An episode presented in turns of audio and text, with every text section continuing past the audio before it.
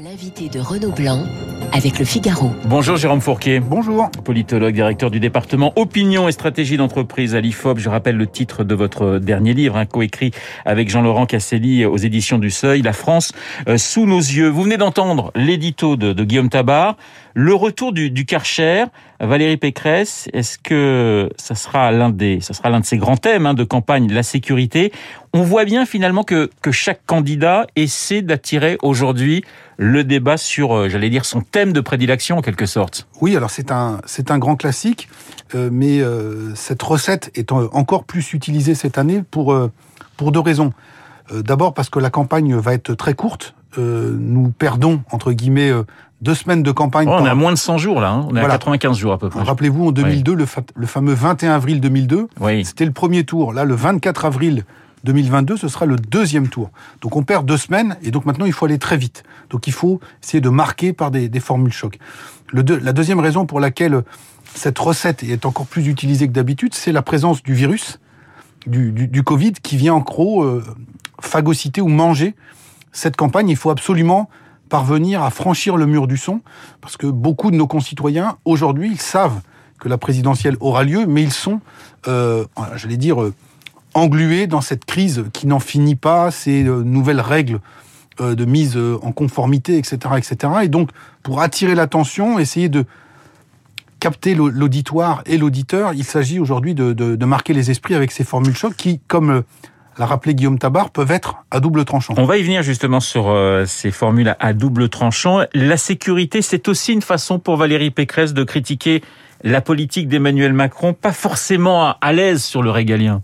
Oui, bien évidemment, euh, c'est à la fois une attente forte, traditionnelle de, de la droite, de, de la droite euh, mais c'est aussi un sujet sur lequel elle espère pouvoir clairement faire euh, euh, voir la différence entre son programme, son positionnement et celui de et celui d'Emmanuel Macron. Quand vous regardez euh, les enquêtes d'opinion, les sondages d'intention de vote, euh, on, on, constate et on, on, le souligne souvent que à peu près 20% des électeurs qui avaient voté pour François Fillon, donc 20% de 20%, ça fait à peu près 4%, euh, aujourd'hui envisagent de voter Emmanuel Macron. pour Emmanuel Macron. Donc on retient toujours ça en disant il y a toute une partie de l'électorat de droite qui est, euh, parti euh, et en train de, quitter son camp. Mais euh, ce qu'on euh, relève moins souvent, c'est que vous avez à peu près la même proportion d'électeurs qui avaient voté pour Emmanuel Macron et qui aujourd'hui euh, envisagent de voter pour Valérie Pécresse. Donc il y a une espèce de droite de l'entre-deux qu'il s'agit de, conquérir, qui oscille en fonction de l'actualité, des positionnements, et euh, Valérie Pécresse estime que c'est clairement là-dessus qu'elle peut se, se, sur ces questions sécuritaires qu'elle peut se démarquer. La référence à, à, Nicolas Sarkozy qui reste la tête de proue hein, de la droite, on le voit dans les différents sondages. Le Karcher, c'est vrai que c'est un peu à double tranchant parce qu'il y a la phrase choc et puis il y a eu les, les résultats qui, pour beaucoup d'électeurs de droite, n'ont pas été à la hauteur. Alors moi, je me, je me souviens de d'enquêtes qualitatives que l'IFOP menait à la fin du quinquennat de, de Nicolas Sarkozy auprès d'électeurs de droite déçus qui envisageaient de voté pour euh, Marine Le Pen euh, déjà à l'époque. Et je me souviens de cette formule euh, employée par une de ces personnes qu'on avait interviewées dans nos enquêtes qui disait on nous avait promis le Karcher, on a eu le pistolet à eau. Oui. Hein, donc euh, et euh, Marine Le Pen euh, a dégainé, si je puis dire, une formule hier en disant la seule fois où Valérie Pécresse a passé le Karcher, c'est quand elle a supprimé 12 000 postes de policiers et de gendarmes, puisque de mémoire, elle devait être au budget à ce, à ce moment-là. Donc c'est vraiment un double tranchant et il y a euh, laissé dans euh, l'inconscient collectif de l'électorat de droite l'idée que le compte n'y était pas et que, euh, en dépit des, des, belles annonces et des promesses de Nicolas Sarkozy, le bilan final laissait à désirer. Alors on se rassure quand on est de droite en disant que ça a été pire ensuite sous euh, François Hollande, mais euh, à mon avis, c'est pas forcément une bonne idée que d'avoir euh, ressorti le Karcher de la cave. La sécurité plutôt que le pass vaccinal, on va revenir hein, sur les propos d'Emmanuel Macron dans un instant, mais c'est vrai que sur le pass vaccinal, et on, et on l'a vu euh, cette semaine, la droite, les élus de droite étaient très divisés. Alors ils sont très divisés, euh, leur électorat euh, l'est en partie. Une récente enquête de, de l'IFOP pour le, le Figaro et LCI a montré que trois quarts des électeurs qui envisageaient de voter pour Valérie Pécresse approuvaient la mise en place du pass vaccinal, mais qu'un quart d'entre eux étaient opposés.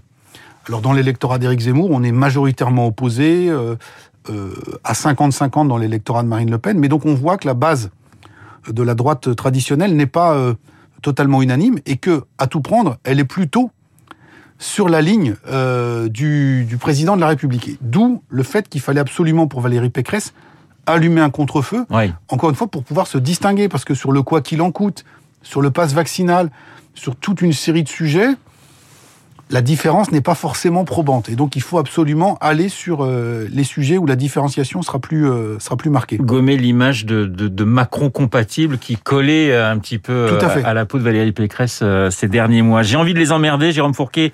Les, les éditorialistes politiques ont souvent parlé euh, depuis deux jours euh, d'erreurs, voire de fautes. Vous, très franchement, qu'en avez-vous pensé? Qu'en pensez-vous avec deux jours de recul? Alors, d'abord, il- comme a une espèce de tempête euh, Oui, les alors, premières heures. oui, Voilà, alors- avec un peu plus de... et, et vous connaissez ça par cœur, il faut quand même toujours replacer une phrase dans son contexte. Oui, Euh, là, on est dans, une inter- dans un échange au long cours avec des lecteurs du Parisien, et avec des, une infirmière en l'occurrence. avec une infirmière qui relance le président de la République à, à plusieurs reprises. Et quelque part, le président de la République va dans le sens de son, euh, de son interlocutrice. Néanmoins, il aurait pu ensuite, dans le cadre de cette discussion, dire voilà, je me suis un petit peu emporté, etc. Et euh, le fait est que, euh, même s'il y a un contexte qui peut expliquer la sortie de cette phrase, euh, elle n'a pas du tout été ensuite édulcorée ou reniée, et que quelque part, on peut faire l'hypothèse qu'elle sert la, stratégie présidentielle de, plusieurs manières. D'abord, elle vise à consolider la base électorale d'Emmanuel Macron. On voit dans la même enquête que j'ai citée précédemment que plus de 90% de l'électorat, La République en marche est favorable au pass vaccinal. Euh, elle sert aussi euh, parce que toute une partie de cet électorat qu'on pourrait appeler de bons élèves, qui s'est fait triplement vacciner, qui a fait des efforts, euh, a une colère ou une exaspération rentrée Contre les non-vaccinés. contre les non-vaccinés. Oui.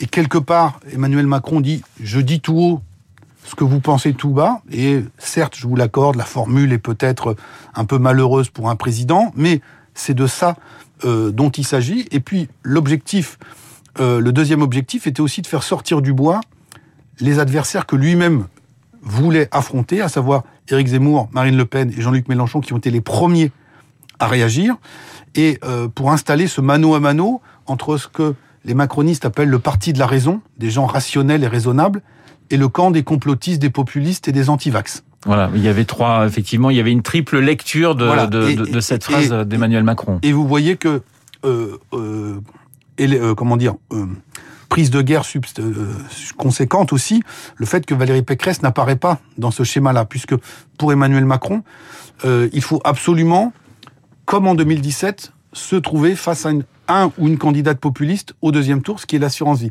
Jérôme Fourquet, On c'est avait- ça, c'est l'idée. faut- Macron veut absolument éviter le retour, j'allais dire, du clivage droite-gauche en quelque Voilà, sorte. et, et si ce n'est pas le clivage gauche-droite dans son ensemble, au moins euh, le surgissement d'une candidate LR, un parti de l'ancien monde, euh, c'est déjà, c'est déjà ça qui s'était passé il y a quelques jours lors de la polémique, la fameuse sur le drapeau euh, européen sous Ouais. l'arc de triomphe, puisque encore une fois, le débat s'était polarisé entre les macronistes et la droite nationaliste. Hein, Et Valérie Pécresse avait dit il y a trois camps, ceux qui sont uniquement pour le drapeau bleu-blanc-rouge, ceux qui sont uniquement pour le drapeau européen, et puis en même temps, moi, euh, le drapeau européen et le Et le drapeau, drapeau français. et qui était une position qui était moins audible. Donc Emmanuel Macron assume et, son, et ses stratèges ont théorisé la question du, du clivage et la question de la reconfiguration du paysage politique. Mais ça, si je vous comprends bien, Jérôme Fourquet, vous ne faites pas partie de, de tous les analystes politiques qui disent il a fait une faute. Je, je parle politiquement parlant. Hein. Pour- Euh, voilà, en pour- disant finalement c'est un risque calculé. Il Alors- aime bien cette formule je prends mon je prends Alors, mon risque. Est-ce que pour vous c'est un, un risque calculé et qui peut être payant? Alors, euh, je, je reviens juste hein, sur le contexte de la phrase. Je Oui. pense que c'était pas forcément théorisé au moment où ça sort de sa bouche. Hein. Faut pas, je veux dire, il y a, il y a un grand stratège machiavélien euh, qui, qui a maîtrisé tous les tenants et aboutissants. Cela étant, une fois que la phrase est sortie, ils l'ont assumé. Et je pense qu'il y avait des bénéfices à en retirer. Je reviens toujours à, à l'enquête que j'évoquais tout à l'heure. La tranche d'âge qui est la plus favorable au pass vaccinal, c'est les 65 ans et plus, qui sont massivement vaccinés, qui sont inquiets pour leur santé, qui ont des proches qui ont vu des opérations être déprogrammées. Et c'est un électorat que Emmanuel Macron et Valérie Pécresse se disputent. Et donc, quelque part, Emmanuel Macron envoie un signal très clair, en- encore une fois, au camp des bons élèves, de ceux qui ont euh, joué le jeu. Je pense que c'est plutôt habile de sa part, même si la formule euh, peut choquer de chastes oreilles. Après euh, cette, euh, cette petite phrase, le premier sondage a été celui des labs en disant, en montrant que 53% des, des Français étaient choqués, 47 non, ce qui prouve que voilà, on est à peu près dans du 50-50. Ça montre aussi qu'Emmanuel Macron clive, mais il aime cliver en fait depuis depuis cinq ans. C'est un petit peu ça, sa marque de fabrique, Jérôme Fourquet. Alors, il, il aime cliver, sans doute, mais euh, aussi et surtout, il prend acte du fait que le paysage politique est en voie de recomposition, que le clivage majeur n'est plus forcément le clivage gauche-droite, mais un nouveau clivage, ce que lui a théorisé contre, entre le clivage entre les progressistes et les populistes, euh, ce que du côté de Marine Le Pen on appelle les patriotes contre les mondialistes, mais euh, si vous voulez, il est aussi dans la prophétie autoréalisatrice, c'est-à-dire que quand vous regardez les résultats du deuxième tour de la présidentielle, c'est bien ce clivage-là qui a été dominant. Quand vous regardez le résultat des européennes, c'était à la fois la République en marche et le RN qui est arrivé en tête. Et euh, ils ont intégré le fait que ce clivage-là était électoralement bénéfique et plus, euh, j'allais dire, favorable pour leur, leur candidat, d'où la volonté de tout faire pour faire réadvenir ce clivage comme clivage central lors de la présidentielle. Jérôme Fourquet, je rappelle que vous êtes directeur du département opinion et stratégie d'entreprise à l'IFOP. Vous avez réalisé pour le Figaro euh, hier une enquête sur euh, les intentions de vote des, des, Français. On va y revenir, mais aussi sur le pass vaccinal. Et ce qui est important de, de, de souligner, c'est que deux Français sur trois sont pour le pass vaccinal. Voilà, effectivement, deux Français sur trois, donc cette espèce de majorité silencieuse dont euh, Emmanuel Macron s'est fait le porte-parole en disant voilà je comprends votre exaspération etc etc. Votre sondage, pardonnez-moi. Oui, autre élément important de ce sondage, vous savez c'est une question euh, comme les sondeurs aiment le formuler avec une échelle de réponse en quatre positions. Est-ce que vous êtes très favorable, plutôt favorable, plutôt opposé, tout à fait opposé. Donc vous l'avez rappelé, deux tiers sont favorables, mais un tiers est très favorable quand un quart est très opposé. Oui. Et donc on a une société qui est française qui est très polarisée sur cette question.